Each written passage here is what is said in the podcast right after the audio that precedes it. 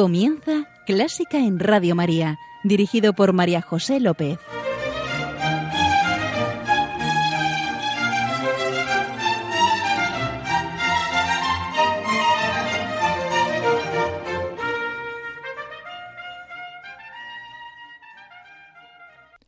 Bienvenidos a Clásica en Radio María, la música divina. Encomiendo este programa a la Virgen y va por ti, señora. Hoy nuestro momento de oración es de alabanza al Señor. Padre, te bendecimos, a ti, fuente y origen de la Santísima Trinidad, porque nos has enviado a tu Hijo, hecho hombre por obra del Espíritu Santo en el seno de María, que se ha quedado con nosotros en la Iglesia, especialmente en la Eucaristía, con su corazón, en este mes eucarístico del corazón de Jesús. Te bendecimos, te alabamos, te adoramos por Cristo, con Él y en Él, en la unidad del Espíritu Santo, para gloria de Dios Padre. Y así cantamos.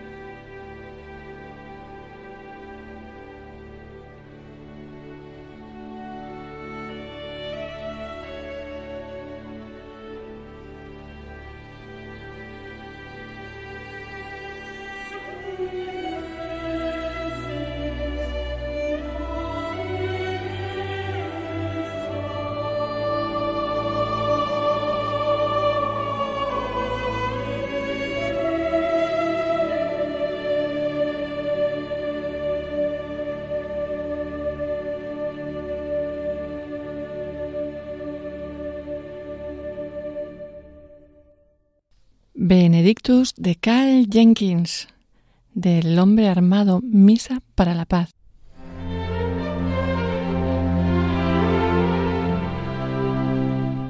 Y aquí estamos con nuestro invitado de hoy, Jesús Ruiz. Hola Jesús. Hola, muchas gracias por vuestra invitación. Bueno, muchas gracias a ti, qué generoso, por venir aquí a compartir tu música. Jesús es músico, es organista, desde 2011 titular de la Basílica de Jesús de Medinaceli y profesor de órgano. ¿Dónde? En el Conservatorio Profesional Arturo Soria. Eh, Jesús, eso de organista, ¿de dónde te viene? Bueno, yo desde pequeño he querido ser organista, siempre demandaba a mis padres que quería ser organista y mis padres siempre decían, pero bueno, este, este muchacho que no ha visto un órgano en su vida, que no, no tiene ninguna referencia, no, eh, ¿por qué quiere ser organista? Pero si, eh, si el piano es precioso, si el piano es muy bonito, pues dedícate al piano, ¿no? Entonces, bueno, pues era, es algo muy, muy curioso. Siempre he querido estudiar este instrumento. ¿Y en tu pueblo había órgano? En Valdepeñas hay, hay un órgano en la iglesia. Sí, sí, en la iglesia parroquial de Nuestra Señora de la Asunción. Y siempre ese instrumento, bueno, pues ha estado eh, muy descuidado y, y poco accesible. Pero bueno, llegó un momento en el que pude acceder a él. Yo también era muy pequeño, el párroco me dejó en su momento y ya pude tocar un órgano por primera vez en mi vida. Música y Dios. ¿Eso qué te inspira? Todo procede de Dios. Todo lo creado procede de Él. Y la música eh, nos proporciona, mm, sobre todo en el caso de la música religiosa, nos proporciona elementos suficientes para conocer eh, las realidades divinas, es decir, nos ayuda a conocer a Dios, es decir, la excelencia musical nos ayuda a conocer muchísimo mejor eh, a Dios. Y también nos ayuda a entrar en el misterio, nos ayuda a, concentrarnos en el misterio. Es decir, se pueden hacer varias cosas a la vez. Escuchar la música desde un punto de vista científico, desde un, punto de vista crítico, pero también pensando en, realidades eh, místicas. Sí, nos ha de trascender. Totalmente. ¿Y empezamos con tu música? Muy bien. ¿Por dónde vamos a empezar? Por invocar al espíritu. Ah, qué bien. Por invocar al espíritu creador. Sí. Por supuesto. El Beni Creator es una obra gregoriana del siglo IX y que precisamente dice Ven Espíritu Creador. Es un himno que se utilizaba en la liturgia preconciliar en las vísperas solemnes de Pentecostés. Actualmente no se utiliza normalmente en este eh, en este momento litúrgico, en la liturgia de las horas, sí que se utiliza más bien, se puede utilizar para introducir en una celebración eh, eucarística y también se utiliza para algunos actos universitarios, actos solemnes de, la universidad. Todavía ha quedado como, como himno para este tipo de celebraciones. Mm, lo sabemos todos. Ven, Espíritu Creador, visita las almas de tus fieles, llena de la divina gracia los corazones que tú mismo has creado. Tú eres nuestro consuelo, don de Dios Altísimo, fuente viva, fuego, caridad y espiritual unción. Tú derramas sobre nosotros los siete dones.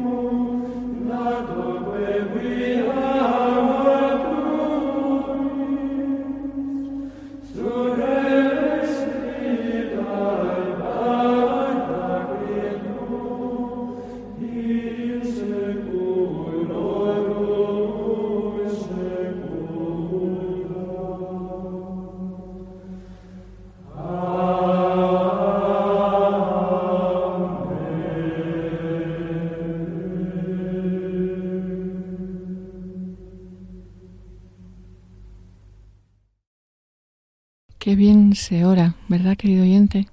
Con el gregoriano y, con este Beni Creator. Efectivamente. Sin duda es una de las melodías gregorianas más bellas que hay, sin lugar a mm. dudas. ¿A dónde nos llevas a continuación? ¿O a dónde te inspira el Espíritu Santo? El Espíritu Santo nos lleva hasta la polifonía religiosa más importante de nuestra historia de la música española, hacia Tomás Luis de Victoria, mm. que junto con otros polifonistas como Francisco Guerrero o Cristóbal de Morales forman parte de la época dorada de, de nuestra música o de una de las épocas doradas de nuestra música. Esta obra se compuso en 1603 para los funerales y el entierro de María de Austria y Portugal. Vamos a escuchar el, el Kyrie del Officium Defunctorum de Tomás Luis de Victoria. Este Señor ten piedad, este Kyrie eleison, es una de las obras que a mí más me emocionan, sobre todo en momentos de especial reflexión, porque puede parecer que uno cuando está más triste necesita algo más triste. Sin embargo, este, este Kirie es un Kirie esperanzado. Un Kirie eh, no es, eh, no, no demanda la piedad con acritud, ni demanda, ni es eh, vehemente. Ni, ni, con desespero, ¿no? Ni con desespero. Es un Kirie esperanzado en la misericordia de Dios, en su poder mm, para comprender nuestros pecados, para comprender nuestras, nuestros errores y está convencido y esperanzado en esa misericordia. Por eso es un Kirie que va de, abajo arriba, por llamarlo de alguna manera. Es decir, es un Kirie que, que no se queda en, en, la tierra, no demanda desde la tierra, sino que está convencido de que es algo de arriba abajo, que ya está en la tierra. Es decir, que la misericordia de Dios, que la misericordia de, del Padre está entre nosotros.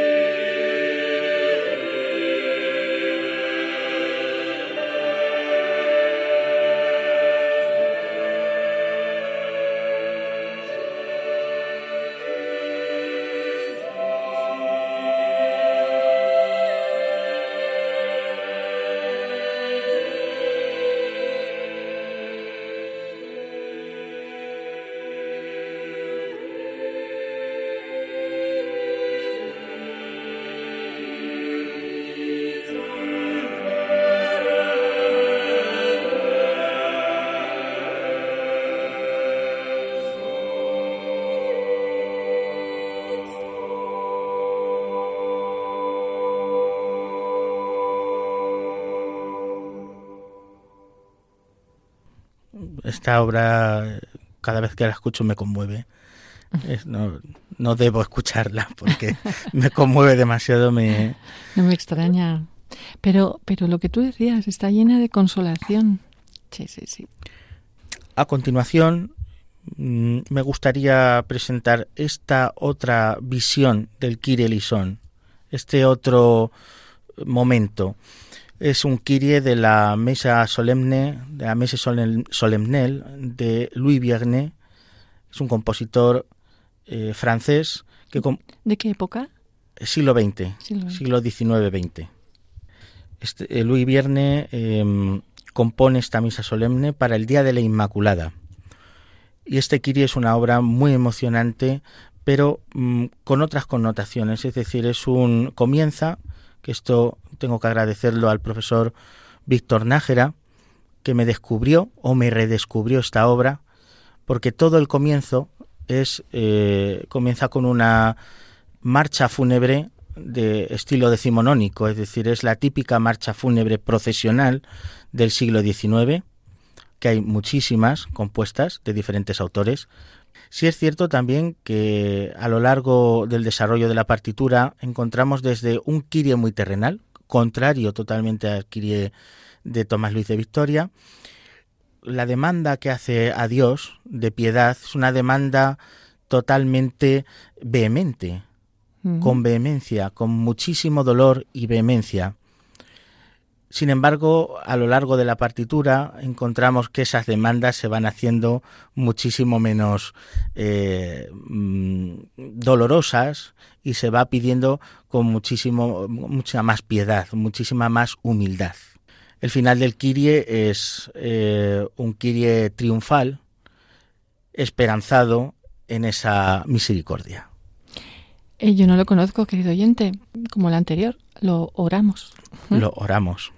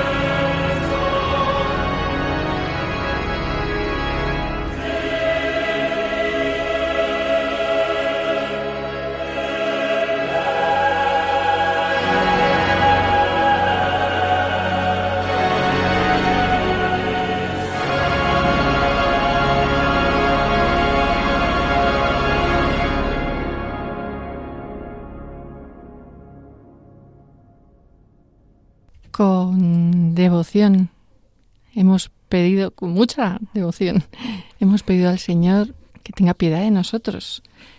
Devoción hay también al Cristo de Medinaceli. Muchísima. ¿No, Jesús? sí. Es el Señor de Madrid.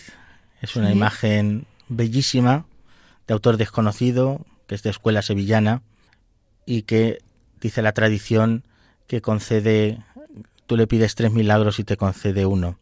Y es que es verdad, porque la imagen en sí misma, aparte de tener una belleza artística incomparable, eh, de algún modo también en sí, en sí misma se han, han- ha tenido muchísimos milagros. ¿no? Eh, Desde- cuéntanos, cuéntanos la historia. bueno, la imagen se encontraba... bre- brevecita. Muy Sí. breve, sí. Eh, la imagen se encontraba en la zona del Magreb, concretamente en Mámora. Estaba secuestrada por los moros y la ultrajaron, la arrastraron, pues bueno, la trataron como si fuera también una persona. Sin embargo, los trinitarios eh, quisieron hacer un rescate. Ellos, los trinitarios, como bien sabemos, se dedican a, al rescate de presos y a... Entonces a Jesús de Medinaceli lo trataron también como un preso más y el milagro dice que los moros pidieron su peso en oro si querían rescatar la imagen. El milagro sucede cuando en la balanza ponen en un lado la imagen, la talla, y en la otra echaron dinero y con muy poquitas mon- monedas la talla venció a favor de los cristianos, con lo cual la otra parte del contrato tuvo que ceder a, a lo que habían acordado. De esta manera la imagen llega a Madrid, llega la recibieron todos los estamentos sociales de la época, desde los reyes, los nobles, el pueblo llano, y desde entonces se ha generado una, una devoción hacia él eh, tremenda que dura hasta nuestros días.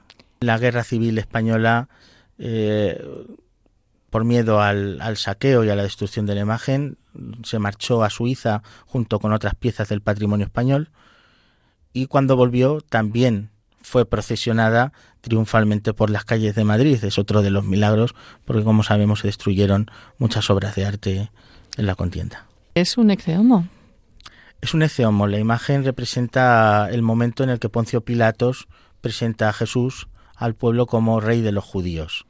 Es un Cristo ya maniatado que está, que está lacerado y su fiesta, su solemnidad más importante es Cristo Rey del Universo, que es una celebración bellísima en la Basílica de Jesús de Medinaceli y que todos la vivimos con muchísima devoción y también con muchísima majestad. Y tú ahí tocas el órgano. Y ahí toco el órgano, Sí. efectivamente. ¿Qué tal es el órgano? Bueno, el órgano ahora mismo no está. ¿Mm? Está en, A- está en Austria, en el taller de Rieger Orge- Orgelbau, que es una de las firmas más importantes de, de Europa, las firmas organeras. El órgano es de 1952. Eh, en los últimos años había tenía ya muchísimas carencias musicales y necesitaba urgentemente una reforma. Y gracias al empuje también de los hermanos capuchinos, no solo el empuje a nivel litúrgico, sino también cultural, decidieron hace un par de años comenzar este camino hacia, hacia la restauración del instrumento y la, y la ampliación. Fíjate, yo el verano pasado vi en un pueblo cerca del mío, en Lesaca, eh, cómo estaban restaurando el órgano y me maravilló la cantidad de piezas, lo complicado que es, vaya obra de ingeniería. Es un proceso Es- muy largo que lleva muchísima planificación, tanto para el desmontaje como para el montaje. Pero bueno, también tengo parte de mi corazón en, en mi pueblo, en Valdepeñas, donde en la parroquia del Santo Cristo de la Misericordia tenemos también proyectado un órgano que vino de Alemania. Es un, es un órgano ya construido que hemos hecho un traslado hacia, hacia esta parroquia donde tienen un proyecto pastoral y cultural gracias a su párroco y a toda la parroquia eh, tremendos. Bueno, pues les, dedi- les dedicamos. Les dedicamos la música, Eh, sí, sí, por sí. ¿Y, ¿Y cuál es la que sigue? Pinos de Roma, una obra. Pinos de Roma. Pinos de Roma, sí, efectivamente. Es una obra de Otto Respighi, muy interesante. Va- vamos a escuchar la, la última parte, que es, son los pinos de la Vía Apia. Y, eh, bueno, es que hay pinos en cuatro zonas, pero vamos a escuchar los de la vía vamos A sí, es un poema sinfónico, es un poema sinfónico y descriptivo, totalmente descriptivo, no es música religiosa, es música para la escucha.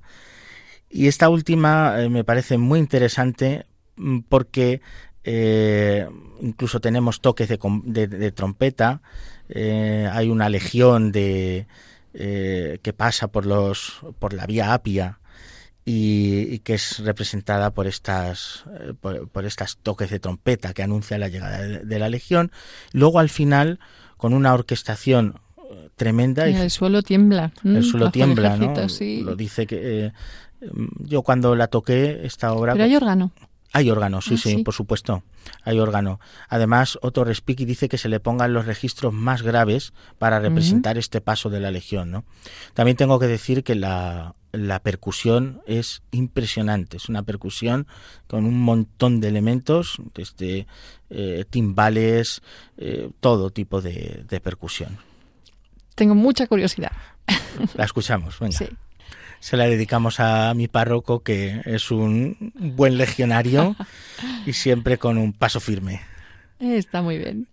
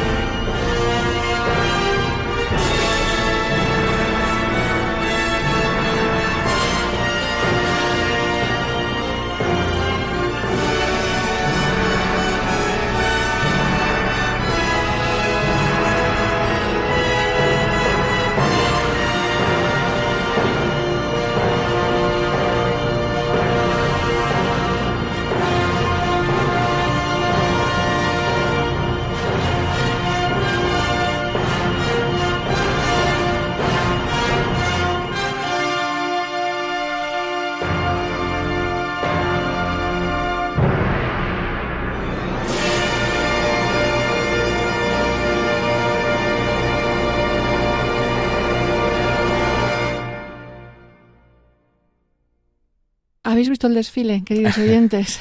Impresionante. De los pinos de Roma y en concreto de los de la Vía Apia, yo creo que ahora vamos a algo más ligero. Sí, por supuesto. Estamos ante una obra bellísima de Stefano Landi, que es La Pasacalia de la Vita. Stefano Landi, yo no lo conocía hasta hoy. ¿De qué época es? Barroca, italiano. Y esta música es una, la pasacalia es una, es una danza que tiene un ostinato. ¿Qué es un ostinato? Bueno, pues es una, una fórmula melódica y armónica, es decir, un, patrón que se repite a lo largo de la obra. Este patrón, sobre este patrón, se crean diferentes variaciones que eh, van dando la diversidad y dan, van dando el color a, a la obra porque esta obra? Bueno, pues principalmente porque entiendo también la vida como una pasacalia, es decir, la, la vida es lineal y sobre ella van sucediendo diferentes acontecimientos de distinta naturaleza. Pero la vida es una pasacalia, es lineal, ¿no? Tiene un momento de nacimiento, un momento de muerte, pero esto es quizás la parte más terrenal de, de mi existencia, ¿no? Que es totalmente lineal donde ocurren acontecimientos. Vamos a ver qué acontecimientos.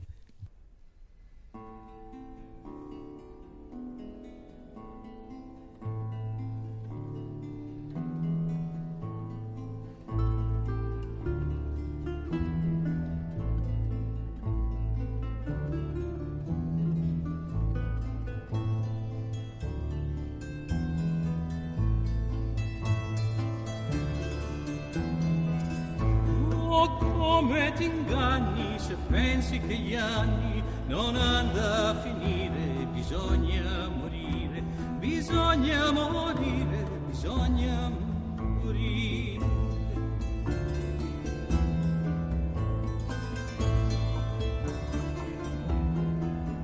È un sogno la vita che passi gradita, è breve il gioire, bisogna morire. Non val medicina, non giova la china, non si può guarire, bisogna morire, bisogna morire, bisogna morire.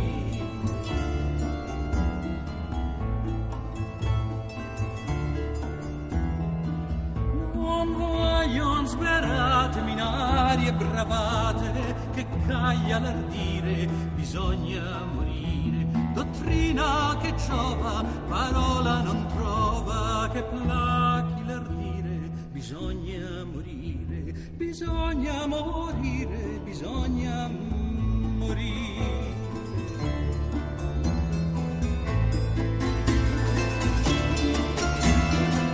Non si trova modo di sciogliere il nodo, non vale fuggire, bisogna morire. Comune il statuto non vale l'astuto, sto colpo a schermire, bisogna morire, bisogna morire, bisogna morire.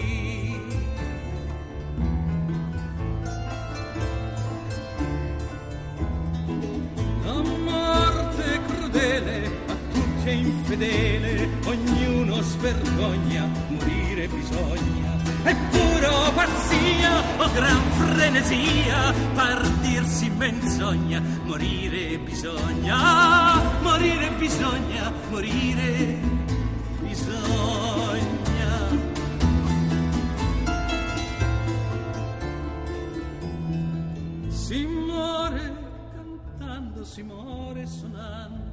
la cedra o zampogna, morire bisogna si muore danzando, bevendo, mangiando con quella crogna. Morire bisogna, morire bisogna, morire bisogna.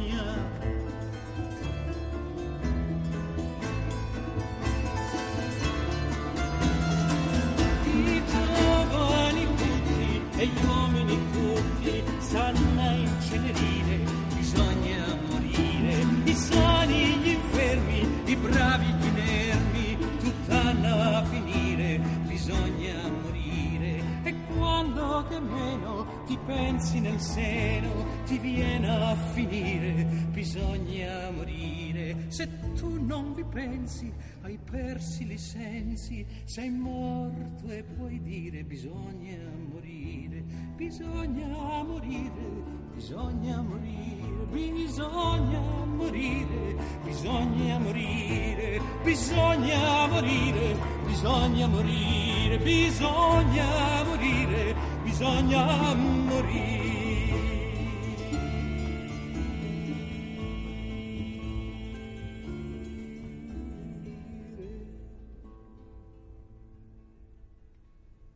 Hemos escuchado de Stefano Landi la pasacaglia de la vita y con este pasacalle nos vamos a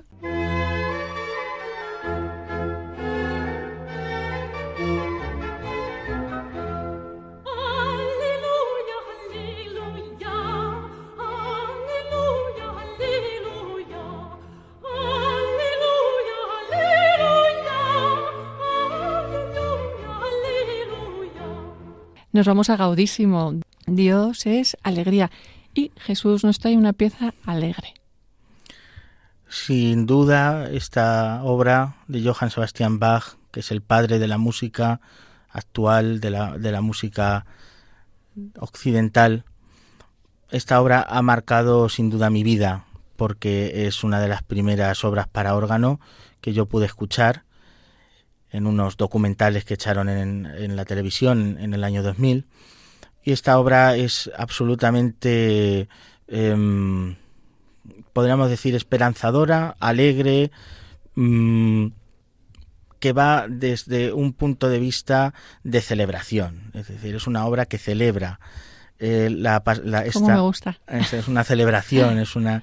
De hecho, Bach eh, para todo el desarrollo de la obra se inspiró en un reloj, en un en un carrillón para poder hacer la parte de, de central de la obra, ¿no? Lo, lo más eh, destacable de esta música es que, en primer lugar, está compuesta la tonalidad de fa mayor, que es la tonalidad en la que están compuestas las pastorales. La Mm. pastoral es una, una música para la Navidad. Sí. ¿Y qué es la Navidad? El nacimiento. Y sobre esta, este mm, desarrollo de los primeros cánones, lo, tiene dos cánones, uno en fa, otro en do, hay una nota pedal. La nota pedal en el barroco significa la muerte. Es decir, el triunfo de la vida sobre la muerte. En el pedal tenemos la muerte y sobre ella tenemos la vida. Y está en fa mayor, que es la natividad, ¿no? Es, es la Navidad. Entonces es muy, es muy descriptiva esta tocata, porque demuestra la Navidad, la vida sobre la muerte. Bien.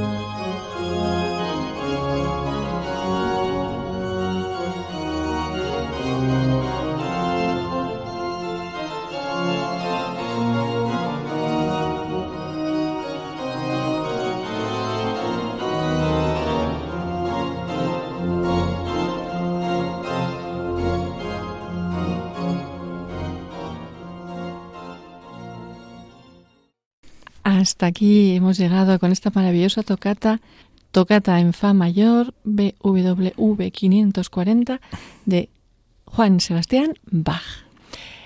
Y con esta obra tenemos que poner fin a nuestro programa y dar muchísimas gracias a Jesús, Jesús Ruiz, organista, por venir aquí y traer su música.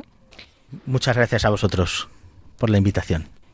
Eh, Jesús, no me quedo sin, sin decirte lo que, o sin, sí, sin mencionarte lo que decía eh, Benedicto XVI sobre el órgano, que hemos tenido ocasión de escuchar en este programa, y a ver si coincidimos, queridos oyentes. El órgano, desde siempre y con razón, se considera el rey de los instrumentos musicales, porque recoge todos los sonidos de la creación y da resonancia a la plenitud de los sentimientos humanos, desde la alegría a la tristeza, desde la alabanza a la lamentación. Las múltiples posibilidades del órgano nos recuerdan de algún modo la inmensidad y la magnificencia de Dios. Amén. Amén. Es verdad. sí. Gracias, Señor. Gracias, señora. Queridos oyentes, gracias por estar ahí. Ya sabéis que podéis volver a escuchar este programa, en el podcast de Clásica en Radio María y que estamos a vuestra disposición en Clásica en Radio María 1 arroba radiomaria.es. Quedad con Dios, quedad con la Virgen, quedad con la Santísima Trinidad que nos guían y nos guardan. Y un beso muy fuerte. ¡Mua! ¿Dos? Dos besos. sí. Adiós.